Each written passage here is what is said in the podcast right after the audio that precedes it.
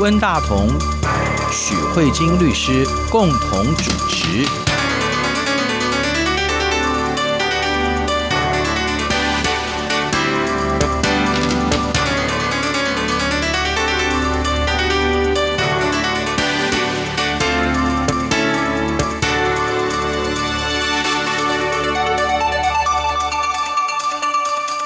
各位听众好，这里是中央广播电台两岸法律信箱，我是文大同。听众朋友大家好，我是许慧金许律师。其实今天给我们安排的话题是关于性骚扰哈。想到性骚扰，其实我觉得说弱势的人比较容易被性骚扰，尤其是女生，她们在整个成长的过程当中，可能一直要到她成为一个有权势的女人之后，才比较不容易遭受到性骚扰。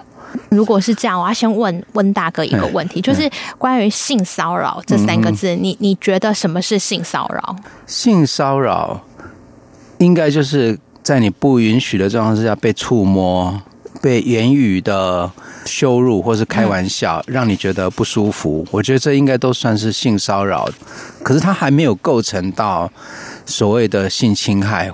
这个定义是这样吗？如果在法律上有清楚的定义吗？嗯，我我觉得这个就是以性骚扰这个三个字，嗯哼，可能每个人。都知道，嗯，然后每个人自己心里也有可能有一个性骚扰的想象，嗯，可是就会发现，好像你的性骚扰跟我的性骚扰好像范围好像不太一样，range 不太一样。那你比如说，温大哥有提到说，感觉上就是弱势的人比较容易被性骚扰，等到变有权势的话，假如以女生为例，等到她有权势的话，好像比较不容易被性骚扰。然后我就觉得答案是错的，因为我觉得以台湾的例子就最明显，就是你觉得蔡英文总总统算不算是一个有权势或有权威的人？对，他是有权势、有权威的人，可是也有影响力的人。可是当初他在竞选的时候，我觉得那些言语都构成性骚扰。比如说，大家最常攻击他的就是他没有结婚，没有结婚的人比较不适合治理国政。嗯哼，以他的这个性别，然后以他有没有结婚，对他做一个性别不友善的评论。对，然后攻击他作为一个女生有没有能力掌政。对，像比如说最有名的一句话就是“穿裙子的人怎么可以当总统？”对，这个这句话也算性骚扰吗？对对，我觉得这其实就构成了性骚扰的东西。因为什么呢？因为所以我们就得先来对性骚扰的定义一样。因为其实我相信非常多人对性骚扰的定义只觉得能不能摸女生。嗯哼，就我觉得应该有百分之八十吧以上的人就是只是能不能摸而已。对对啊，因为什么？因为我们看到现在这个新闻最多的就是 Me Too 的部分。对对。像这个运动里面，对对，我们看到非常多的女性发声。嗯、那他们这个，你看到他们很多人在讲述自己的故事里面，你会发现有一部分可能是属于性侵害的部分，嗯、不敢讲。那有一些可能就是有一些调戏的言语，嗯、或者是乱摸的举动，嗯、所以会让我们以为性骚扰好像就只在这里就打住了。嗯、那其实。不完全是这样，那我们就应该在这个节目里面先来讨论，就是性骚扰的定义是是是什么这样子。对，我们台湾有性骚扰防治法，类似这样的法律吗？有，我们台湾台湾有性骚扰防治法。哦，是。那我们就要来看一下，就是一个比较。清楚的讨论，就是说，在法律上已经有规定强制性交，就是说你没有经过别人同意，你不可以强迫别人跟你发生性行为。对，好，如果有这样的话，那像那些 Me Too 运动里面有很多就是那种强制性交既遂或未遂的案子，那这个本来就在刑法里面就可以处理了。好，那如果有一些东西可能不到性器的结合、性交的行为，那有一些什么摸胸部啦，然后呃什么亲吻呐，对。然后那叫强制猥亵，对，那可能就是强制猥亵，那也是刑法，对，那也是刑法里面的罪行，就是说你可能没有到性交行为，可是你那些动作也差不多是性行为的前戏，已经是侵犯，对啊，抚摸，然后亲吻，对，已经伤害人家的身体自主权，对对，那这个有强制猥亵罪可以来管制，那性骚扰到底是在？处理什么东西？嗯、我们现在就要想，性骚扰就是他可能没有严重到强制性交或强制猥亵，嗯、但是他是有两个非常重要的事情，一个是自由权的保护，嗯、他想要保护的是我可以拒绝，嗯、我不喜欢，我不欢迎，我不想要的骚扰行为。嗯哼所以呢，关于我自己的性自主的权利，我可以决定，是我不喜欢、不想要、不欢迎的这些行为，包括你可能摸我的肩膀，然后可能是摸臀部，可能是摸大腿，这些东西，不管是不是隐秘的部位，反正我不喜欢你做这样的一个接触。那这个东西就是属于性骚扰范围。所以，像呃，我们台湾的性骚扰防治法里面就有一个。处罚趁机触摸罪，嗯哼，这个地方为什么是强制猥亵做不到的部分呢？嗯、因为强制猥亵也有抚摸的行为啊，那为什么有一个叫做趁机？触摸罪，因为强制猥亵有一个要求叫做强制。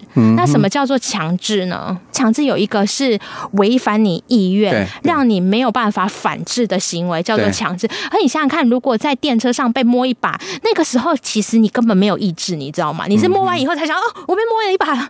你你当下他在摸的时候，你的意思行为有被强制吗？对对，没有。那叫趁机的，对对对。所以，可是我觉得趁机会有一些问题，譬如说，像我们以前读书的时候，常常会有一个经验，就是坐公车。嗯。啊，像我以前曾经读文化大学，嗯、真的车子很挤，上阳明山的车子非常非常的挤。嗯、那我们站着的时候，就有可能会跟女生，就是可能会有碰到，对、啊，只是碰到。嗯，甚至可能会贴的，会贴上，对，因为就人挤人啊，对对对，有可能，对。我觉得这边其实真真的会有模糊的空间，因为它其实是一种客观形势造成的，在这里面也有可能说，哎，那你也有心怀不轨啊，这里面有时候就会有。模糊的空间，对对对，这确实是。但是呢，就比如说我们以这种就是人贴人的情况好了，比如说在拥挤的公车上人贴人，对。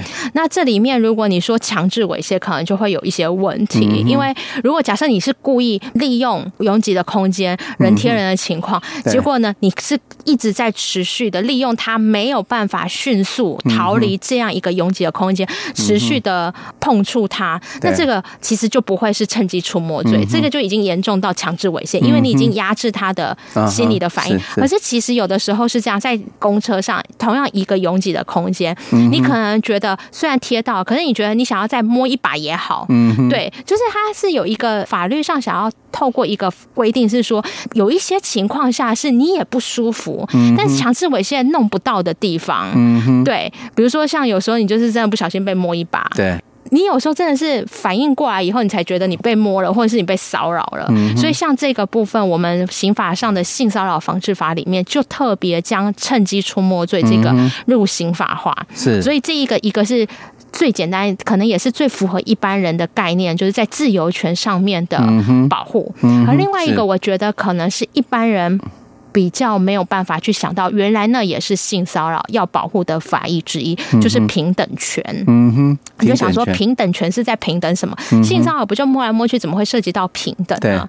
我觉得以台湾的性骚扰防治法来说，它是更重要的。它是一个在大家在相同的生存环境中平等。被对待的权利不受影响，嗯、大家都共同生活在这个空间里面，嗯、应该要同等的被对待。比如说我们刚才举的这个例子，蔡英文要选总统，对，这个是大家共同生存的一个环境，大家做的一个竞争行为。你是男生要选总统也没关系，大家就是竞争一个公职吧，对。那你不需要，因为你是女生，嗯，你就会被人家歧视说你是女生怎么可以选总统？穿裙子的怎么可以选总统？对啊，对啊，没结婚的怎么可以选总统？嗯，你不需要被人家用这种去检视，因为这样就变比较不平等。对，可是譬如说这个状况哈，譬如说就是在绿营里面有一个大佬，很有名的大佬辜宽敏吧，他就有一个名言嘛，他就说了这句话嘛哈，穿裙子的人怎么可以当总统？嗯，对不对？可是好，那蔡英文。他听到了这句话，可是我们后来知道，辜宽敏他并没有因此而受到处分啊。所以我的意思是说，这样的一个罪，他是告诉乃论吗？还是告诉乃论？哦，所以他不是公诉罪。对，他不是公诉罪。OK，哦，所以被骚扰的人当然要 court 一下。对对对，被骚扰的人，他如果他如果觉得。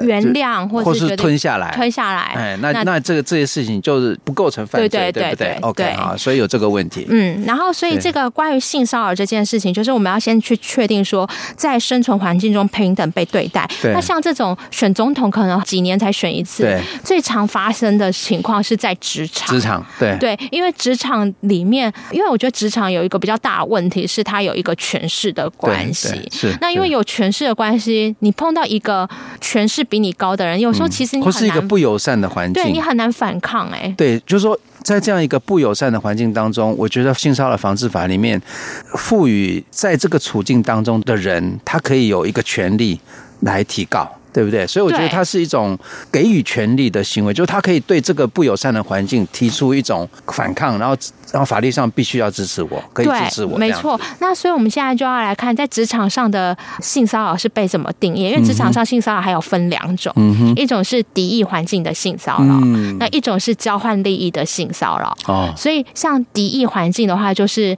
不知道听众朋友有没有看最近的一部很有名，应该是说对法律人来说很重要的一部电影，嗯，就是那个性别为上，就是 On the Basis of Sex，这个是讲美国联邦最高法院的大法官，嗯，就是 Ginsburg 大法官，在他那个年代里面，嗯，他非常的不容易。为什么？因为 Harvard School 每年录取的五百个学生里面，她是那一届唯一的九名女性之一，所以你就可以想象，你你你知道你生活。进去的学校里面就是全部都男生，对。然后校长还会很歧视女生。他入学的时候的那个晚宴吧，就是入学的晚宴，校长还问那九名女生说：“你们来说说，你们入学。”这件事情，你们凭什么可以呢？有这个得天独厚的机会，占掉男生进入 Harvard 的优势？嗯哼，请他们发表他们入学的感言，真的很不舒服。就是他的想法，并不是说女生你很优秀进入到 Harvard，而是你觉得你凭什么可以占用我们男性的资源，来 Harvard 念书？嗯哼，还有那里面的电影里面，还有就是校长对女生说：“你家环境这么好，你干嘛来 Harvard 念书？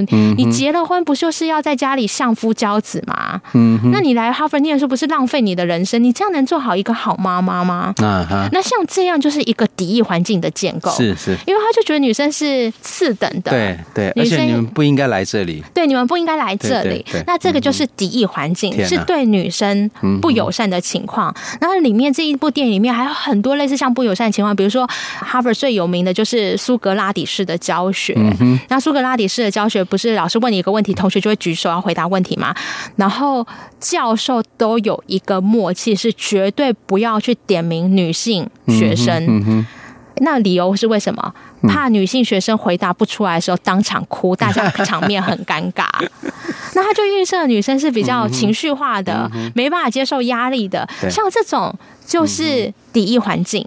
那你就心里想说，呃，只是对你比较不友善而已，这也构成性骚扰，这就是这也构成敌意环境的性骚扰。那、嗯、另外一种是交换利益式的。性骚扰，什么叫交换利益式的性骚扰？就是说，如果举我的例子好了，如果假设我跟我们事务所的孩子们，就是事务所的小朋友说，哎，因为我现在已经也进入了大概中年期吧，所以我对呢小鲜肉特别有好感，对，看到小鲜肉心情会变好，所以我就跟小鲜肉说，如果每天中午你都可以陪我去吃中饭的话，那我年终考核就给你高一点。嗯哼。那像这种也是构成交换利益式的性骚扰，然后这时候可能就有人说，你又没有摸那小鲜肉，你连胸肌跟手都没牵到，怎么会是构成性骚扰？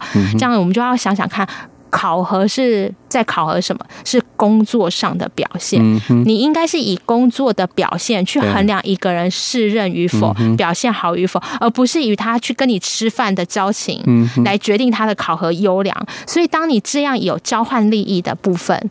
其实也构成了性骚扰，嗯、所以你就会发现，在我们台湾的法律上就已经有做了一个比较大的区隔，嗯、就是说性骚扰这个东西，虽然看起来名字叫性骚扰，而其实它是有两块的权利的保护，嗯嗯、一个是自由权的保护，嗯、一个是平等权的保护。那平等权的保护尤其特别着重在职场。然后呢，校园，因为校园也是有一种缺失关系，就是职场跟校园环境里面的建构。嗯哼，那这个部分就是希望不要有这种以性别方式做敌意的性骚扰，或者是做交换利益的性骚扰。是，所以从律师刚刚的介绍，我们可以看到，台湾有这样的性骚扰防治法的话，就是它事实上是对于每一个人的自由权或者尊严权哈，或是人格权的一种相当。刻意的一种保护哈。那我想在这样的环境之下，呃，我觉得至少建构了一个比较平等的、自由的环境哈。就是每个人在这样的环境当中，当你的自由权或是平等权或是人格权受到侵害的时候，你有一个法律可以做抗衡哈。那我觉得这个确实是还挺好的，而这也难怪说我们台湾，我记得我以前的。我们至少以前比较年轻的时候，我觉得类似的事情事实上是比较多的。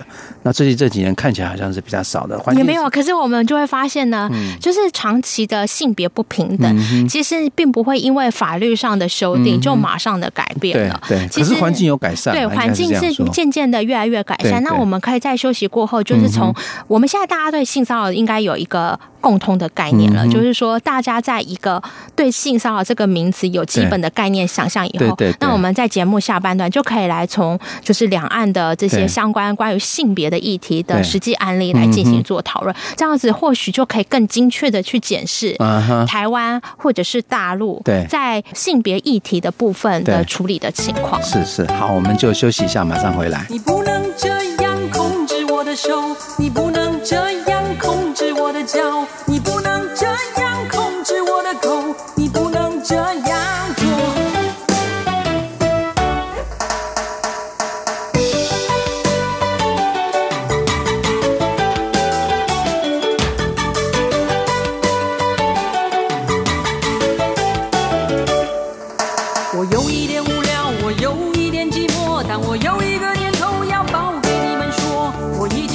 回到中央广播电台两岸法律现象，我是温大同，我是许慧晶律师。刚才许律师跟我们详细的介绍了台湾的这个性骚扰防治法，那接下来要讲案例哈，在台湾，我想在法律界最有名的大概就是陈宏斌法官哈。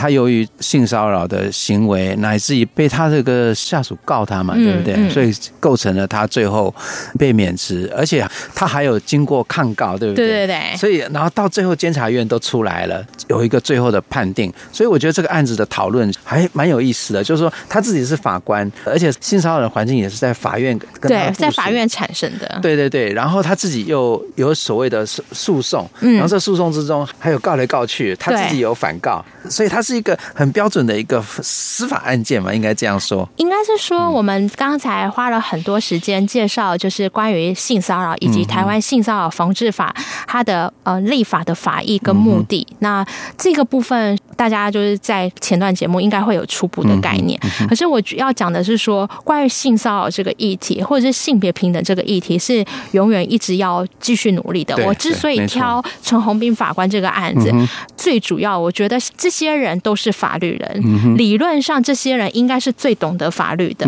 那这个程序我稍微讲一下，就是陈宏斌法官就是骚扰他的助理嘛，然后做了很多逾越法律的界限的性骚扰的行为。对，所以这个助理呢，跟监察院检举了以后，监察院进行了弹劾。嗯、那弹劾陈宏斌法官应该要免职。嗯、结果这个陈宏斌法官不服气，嗯、他就去职务法庭提起相关的诉讼。他认为说你不应该惩戒我。对。然后呢，职务法庭的法官有五个。嗯哼。就代表有五个法官去认定陈宏斌法官的行为是否构成性骚扰。嗯、结果有的法官就认为说，哎，这个没有构成性骚扰啊。嗯、所以就代表说，除了有一个法律人知法犯法以外，嗯、还有一群法官，有五个法官认为这样的分际。并没有逾越性骚扰，对然后后来呢，又引起了舆论很多的挞伐。那就在经过再审以后，最后再审的法庭说这就是构成性骚扰，嗯、然后最后把他免职确定。那这前前后后历经了非常多的法律人认定，监察院的弹劾的部分也是一群法律人做出来的决定。然后职务法庭每一次的审理就是有五个嘛，嗯、所以至少有经过十个法官。嗯的经手，对对，然后其中一个职务法庭的法官还在媒体发言，嗯、还帮陈鸿斌法官背书，嗯、所以我觉得这根本不构成性骚扰。对，所以你就会发现说，其实连法律人对性骚扰，嗯，还有性别教育这件事情，都不一定是像法条说的那么完备。所以在台湾的新闻里面就有媒体说，司法院应该自己要。强化性别教育，然后司法院院长许宗力也应该要重新去上性别课程，就会有这样。那这个部分我们也可以在接下来的节目里面稍微进行做讨论一下。我觉得比较有趣的是，为什么还有法官认为这不构成性骚扰？我觉得应该要先从这个方面去着手。那我们就简单来看看陈宏斌法官到底做了哪些活动好了。据说。这个法官呢，他常常在自己的办公室里面呢，因为以祈祷或感动为由，嗯、跟他的助理说：“嗯、呃，我们一起来祈祷。”那祈祷的时候，他就可以握着助理的手，感动的祈祷。然后那助理也没有拒绝啦。那这是一种的方式。另外一种方式是说，会在下班时间约他的助理去河堤散步。嗯、那去河堤散步，走着走着就牵手散步。嗯、那可能就是会有比较亲密的行为。对他好像。要亲他的嘴角，这样对对对对对，他靠在他的身上。对，然后这个助理就跟他说：“哎，你这样好像有一点过分了哈。”对对对，然后他就收回来了。男法官可能有误会吧，然后就开始有一些摸来摸去的举动。女生说：“这是我男朋友才可以做的。”男生好像也就没有再进一步，而且法官也说：“哦，那不好意思，是我误会了。”对对对。然后还有，然后这是第二种行为，第三种行为是呢，这个法官只要每次出差，嗯哼，就会。一直发电子邮件给这个女生，法官出差可能会拍很多自拍照，那女生的那个 line 啊，或者是电子邮件，就一天到晚在收到一个老头子的自拍照，所以想说，到底发这些东西给我要做什么？为什么不发给你太太？对，然后回来的时候还会一直送很好的。礼物给他，那女生都已经跟他说：“你不要这样做。”男生就是觉得说：“没有关系，我是对你好，办公室就是要创造一个友善的环境。”好，那像这个状况，然后还有就是一天到晚就是在约女生去吃饭，说这样子以后考核会对你好一点。好，就大概就这几件事情。是，重点是除了亲嘴角这件事情，女生有比较明确的拒绝之外，平日这个女生可能在。通讯软体的互动也是会跟法官传一些，就是，呃，谢谢啊，哦，好高兴啊，就是看起来好像也蛮客气，对，好像也蛮友善的互动，然后女生也没有就是。好像看到他就很害怕，嗯、然后就躲他，好像也没有就是持续，因为他是法官助理嘛，一天到晚还是得跟法官见面。好像看起来在职场上的关系也没有很差啊。结果没想到这个女的后来就要辞职，那男生就有跟他讲说，你不能辞职，嗯，然后什么之类有威胁他，就女的受不了，就跟监察院检举说，你这长期对我性骚扰。对对，好，我觉得其中有就是在法院的这个判决书里面有讲到一个细节，嗯，就是那个法官曾经有跟。这个女的讲的有一点意思，就是说，如果你有婚外情的话，你我不许你有婚外情，你不能去交男朋友，我会我会伤心哦。对对对，类似这种的，我觉得这个有些地方其实是逾越了分际了，其实也让人家不舒服。而且我看起来就是说，这个陈宏斌法官他是想要跟他的部属搞暧昧，对啊。然后，可是他这个部署基本上是一个很 nice 的女生，嗯、然后他基本上某一种程度在忍耐。然后他又很大方，所以他形成了某一种看起来有又好像没有的一个一个状态，所以会形成那个有些法官，如果你要护着那个陈文斌法官的话，你好像也有理由可以讲；然后你要说陈文斌法官是性骚扰，好像你也有理由可以讲。对，形成了这个这个状况没有错，因为像一开始他是得到免职处分嘛，对。可是后来他再审以后，就是再审那五位法官就会认为说，哎，其实他罪不至此，嗯、应该只要罚一年薪俸就可以了。对对对，那这里面就会让很多就是女权主义者都整个是没有办法接受，嗯、因为就是那五个法官可能真的超性别不平等的。啊、嗯，他这里面就有很有趣的意见啊。首先，他最常出现在性别议题里面，就是你为什么？怎么不反抗？永远都会有这样的指责。对，他就会告诉你说：“说你们是不是两情相悦啊？”对，那这只是一种交往的分歧。所以最常主张的就是你不讲，我怎么知道你不开心？好，那这是一个典型的。再来就是他会认为，这也是我觉得性骚扰议题最有趣的，就是说他已可能不是严重到强制猥亵、强制性交，他有的时候真的是一种。相处模式，比如说像在这个判决里面，就是说这个陈宏斌法官呢，请这助理帮他去买东西，然后买来以后，我再钱给你。结果每次在助理买了以后，可能收钱了又不付款，也会跟助理讲说：“哎，你需要我去帮你买什么东西吗？我去帮你买，你到时候再给我钱。”可是帮他买回来以后，又法官又说：“啊，这个不用跟你算钱。”然后法官这种示好的表现，然后这女生觉得很不舒服，因为这女生可能感觉到是说你对我好是。别有所图，嗯对所以你每次的对我好，对我来说都是很大的压力。压力嗯然后你是我的长官，我又不能把话讲的太难听，然后你一直这样做，让我很有点。结果我们的职务法庭就说，这种示好的表现是社交规范。你不能把它当做负面化的评价，然后法院还在判决里面说，如果法官送给助理的东西，你都把它负面评价，那以后我们全司法院的法官都不能送东西给他的助理嘞，那不是很可怕吗？嗯，这里面就充满很多这样的一个状况，对对对然后还有就是这个助理请假回来。然后长官就是体恤他工作很辛苦，也有买东西。嗯、那这个部分的话，职务法庭也说你不能因为别人对你好，你就说人家性骚扰。嗯、那这样子的话，这个法庭就说，那我现在你不是叫我职务法庭的法官设下一个准则，说禁止长官馈赠礼物给下属吗？对，然后他就说，还有那个去爬山不舒服送回家这种状况，他说这种长官邀请你去。办 party 啊什么之类，他说这都是一种社交场合常有的习惯。他说你都不能把它负面化，所以他认为说这女生是不是有点小题大做，搞不清楚别人对你的是善意还是恶意，然后就全部都觉得你是人家性骚扰。然后这个判决一出来以后，做这个执笔的这个法官是陈志祥法官，他还有上媒体去接受采访，就都讲了很多，就是他觉得这女生真的是神经病。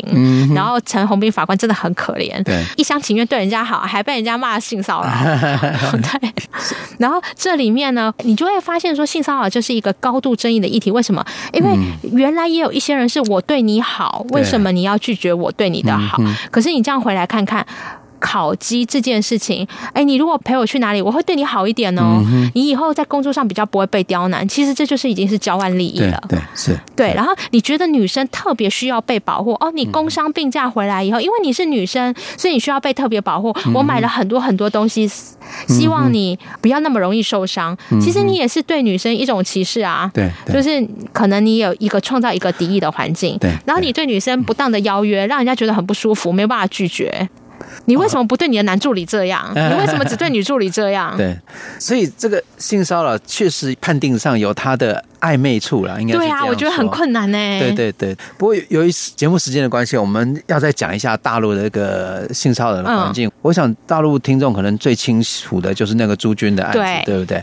啊，就是大陆的那个央视的那个主持人，还他还主持了好多次的那个春晚。我想，所以他算是中国大陆一个小的人物。对对对，然后就是有一个人在网上公布了他曾经。在那个央视的准备节目的时候，被这个朱军隔着衣服抚摸，然后就是有人来了以后才就停止了。然后他公布了这个事情之后，哈，另外一个网友就把这件事情揭露出来，然后造造成了很多很多的转贴。嗯，然后这个人被摸的人他也去告了，然后被不立案。然后到最后，这个朱军最后还反告他们这些网友，说他们诽谤了，而且要把所有的帖子基本上都删掉了。然后，而且这个案子到目前为止好像还在进行当中。从中国大陆这个案子，我们可以看到，中国大陆相对来说依靠权势性骚扰的这个状况，我觉得他们的环境可能没有像台湾这么样的友善。因为我觉得，其实以朱军的例子来看，其实是蛮好的。为什么呢？因为同样就是都是有权势的性骚扰，比如说朱军对他的录节目的来宾，对，然后呢，台湾的法官对他的助理，都算某种。情况有权势，然后呢，像台湾至少还创造了一个法律讨论的情境，嗯嗯、就是说，啊、呃，大家来一起来检讨，说这样是不是构成性骚扰？嗯、然后还有很多不同的省级之间大家的见解。可是在中国的话，我们可以看到一个比较大的问题是说，这样的一个讨论是被遏制的，帖子下架，对对，不要讨论，对，能息事宁人就息事宁人，基本上。就是要维持主持人正面，告诉别人说主持人正面形象，你斗得起吗？嗯，有这样的状况。那虽然他们的法律也有明定禁止对妇女性骚扰，可是他这个法律就跟台湾不太一样。你看台湾有很多救济的行为，是那中国这边的话就只有法律，没有相对应的法则，所以可以看得出来，在中国的禁止对中国妇女性骚扰这个部分，比较还停留在。道德的阶段，而不是它变成真正的法律议题，而可以在法律的场域被讨论。是，我觉得这是两岸目前我在性别议题上面蛮大的差别。我有一些认识的大陆的女性的朋友，她们事实上也跟我说，她们在职场上被性骚扰的，甚至是性侵害。的例子，但是又必须要吞下来不能讲的案例，其实是蛮多的。就说这种透过朋友之间讲的那个实际的状况，让我们就说虽然我们没有生活在大陆那个那个环境，可是我觉得如果从朋友我们之间那种是私底下谈话的告知，我我真的觉得在这个问题上，我觉得两岸的差距还是蛮大的。然后关于性别的议题，我们未来还是会持续的关注。嗯、然后因为今天节目的关系，我们可能也只能讨论到这里了。好，谢谢许医师给我们带来这个非常有趣的话题。好，谢谢。好，谢谢温大哥，也谢谢各位听众。我们下周再见会，拜拜。拜拜。